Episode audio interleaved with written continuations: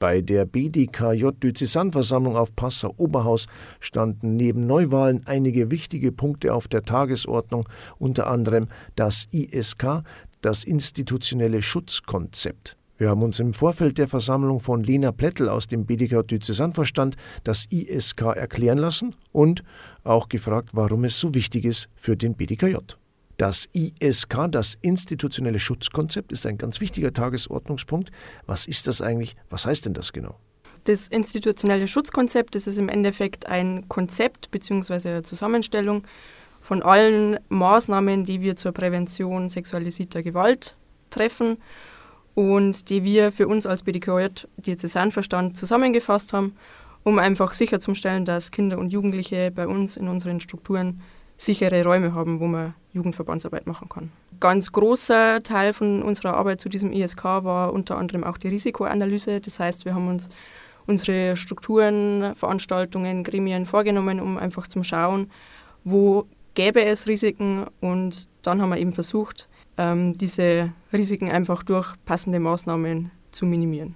Genau, und ganz viel von dem, was wir im ISK zusammengefasst haben, passiert sowieso schon. Das heißt, wir haben einfach nur das verschriftlicht, was ohnehin schon in den letzten Jahren immer wieder praktiziert und einfach in die Jugendverbände und im BDKJ gelebt wird und haben das einfach im ISK zusammengetragen.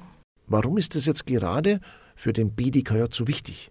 Prävention ist generell einfach wichtig, gerade für uns im BDKJ, weil wir eben mit Kindern und mit Jugendlichen arbeiten. Das sind Minderjährige, aber auch viele junge Erwachsene sind bei uns einfach mit dabei. Und da, wo man mit Menschen arbeitet, ist es einfach ganz wichtig, dass man darauf schaut, wie man miteinander umgeht. Und uns als BDKJ ist eben so eine gewisse Kultur der Achtsamkeit ganz wichtig. Das heißt, Grenzen sind individuell und die werden bei uns geachtet, so dass sich einfach jeder und jede wohlfühlt bei uns. Im ISK stehen dann auch mehrere Handlungsleitfäden für den Fall, wenn was passiert ist. Das heißt, wenn es soweit wäre, ähm, gibt es einfach Strukturen und Leitfäden, an denen man sich orientieren kann, wie man vorgehen muss im Fall, dass was passiert ist. Das heißt, das ISK mit diesen Leitfäden und Vorgehensweisen, das ist dann auch äh, öffentlich zugänglich. Es ist auf unserer Website verfügbar. Das heißt, es ist für jeden transparent und einsehbar, wie wir zu dem Thema Prävention stehen, was unsere Maßnahmen sind und wie man vorgehen kann im Fall der Fälle.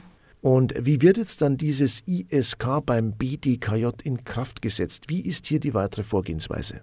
Das wird so ausschauen, dass wir das ISK am Wochenende auf unserer Diözesanversammlung offiziell in Kraft äh, setzen. Das heißt, wir vom Diözesanverstand, wir unterschreiben das, dass wir das anerkennen und dass wir das auch aufmerksam äh, gelesen haben, was da drin vorkommt. Und es wird auch so sein, dass natürlich unsere Jugendverbände bzw. jeder kirchliche Rechtsträger, also sprich auch dann die Pfarreien und alle anderen, ein eigenes ISK haben. Das heißt, unsere Jugendverbände werden sich selbst das erarbeiten und auch unterschreiben. Und das ist quasi jetzt so der große Startschuss dann auch für die Erarbeitung von den weiteren ISKs. Und wir freuen uns ganz stark, dass wir jetzt nach doch recht langer Zeit, wo wir daran gearbeitet haben, fertig sind damit. Es braucht einfach Zeit und uns war es wichtig, dass wir das gescheit machen und freuen uns auch, dass die Jugendverbände unser ISK quasi als Vorlage verwenden können, dann für ihre eigenen ISKs. Herzlichen Dank für das Gespräch, Lena Plättel. Dankeschön. An diesem Wochenende fand im Haus der Jugend auf Passau-Oberhaus die BDKJ-Diözesanversammlung statt. Eines der Themen war das ISK, das institutionelle Schutzkonzept, das bei dieser Tagung in Kraft gesetzt wurde.